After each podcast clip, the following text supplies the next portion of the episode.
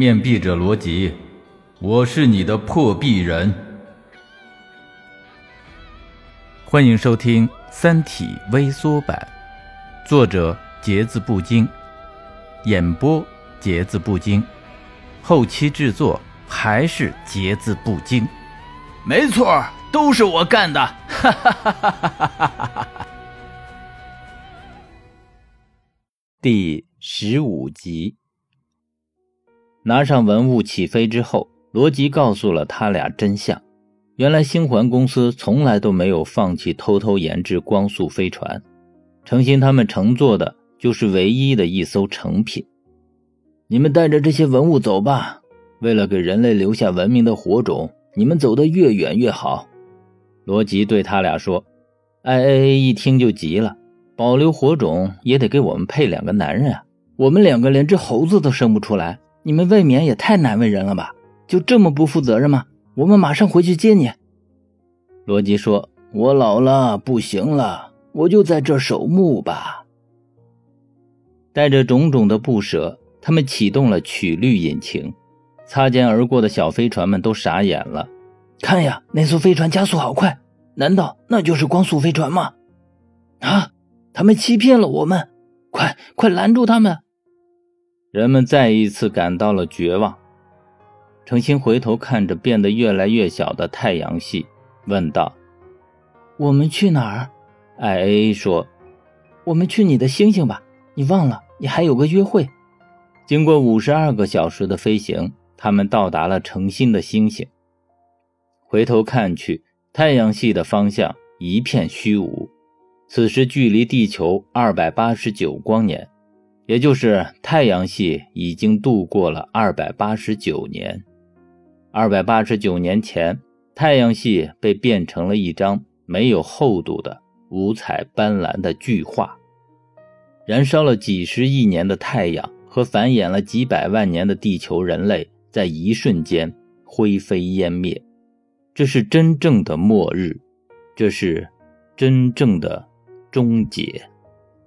太阳系唯一幸存的两个人，程心和 IAA，来到了这个。在地球上闻名遐迩的星系，它曾经多么让女人们羡慕、嫉妒、恨。这个星系有两颗行星，一个蓝色，一个灰色。灰色的就像是火星一样，特别荒凉；蓝色的就像地球，有大气层，有植物。对你没有听错，这颗行星是有生命的，环境适宜人类生存，这就是无巧不成书。宇宙中有那么多星星，云天明偏偏就选中了这一颗。本来说是没有行星，后来又观测到有，有就有吧。其中还有一颗是类地行星，你说巧不巧？他们冲着蓝星飞去，降落的时候，飞船上的 AI 说地面上有引导降落的标志。两个人都很吃惊，难道这颗星球上有人吗？随着高度的降低。果然看见地面上有个人，这个人就是之前万有引力号的随舰研究员关一帆。原来关一帆正好来这颗星球上科考，收到了程心他们发出的引力波信息，就决定留下来等他们。终于有男人了，而且还是这么年轻的男人，艾 A 高兴坏了，都忍不住抛媚眼了。很多年前逃亡的蓝色空间号和万有引力号，通过改造行星，建立了四个不同的世界。到现在已经经历了四个多世纪。关一帆一直在冬眠，前段时间刚刚苏醒。但是关一帆毕竟进城早啊，于是就给他们俩讲了城里的新鲜事儿。通过关一帆的讲述，他们才知道，太阳系所经历的那都不叫事儿。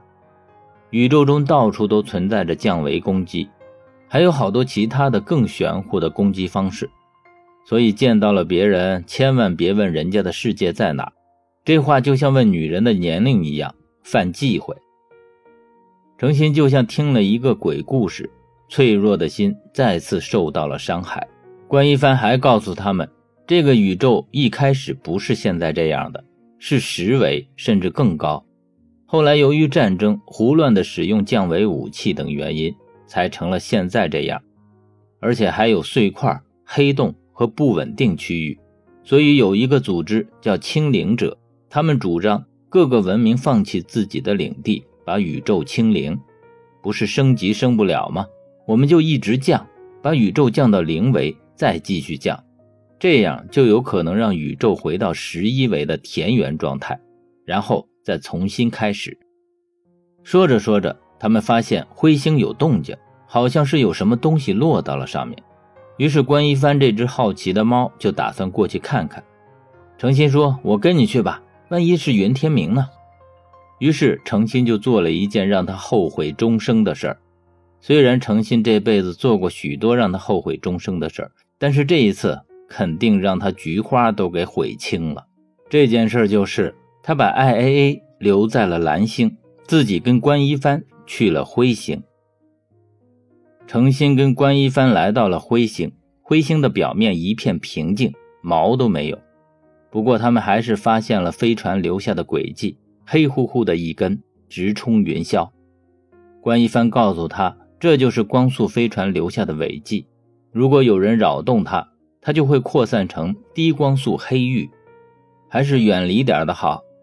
关一帆对程心说。这片区域很危险，你们还是跟我回我们的世界吧。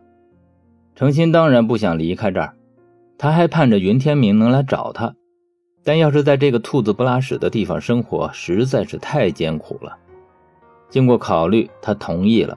两人准备返回蓝星接上 AA。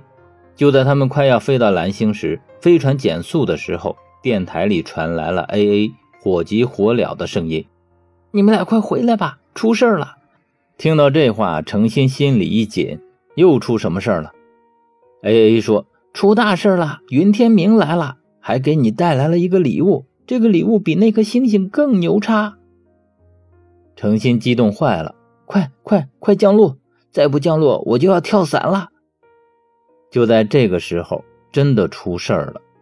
他们好像进入了一个怪梦，这段时间好像无限长，又好像无限短。是的，他们不小心进入了黑域，不知是不是云天明的飞船扰动了他，反正他们是掉进去了。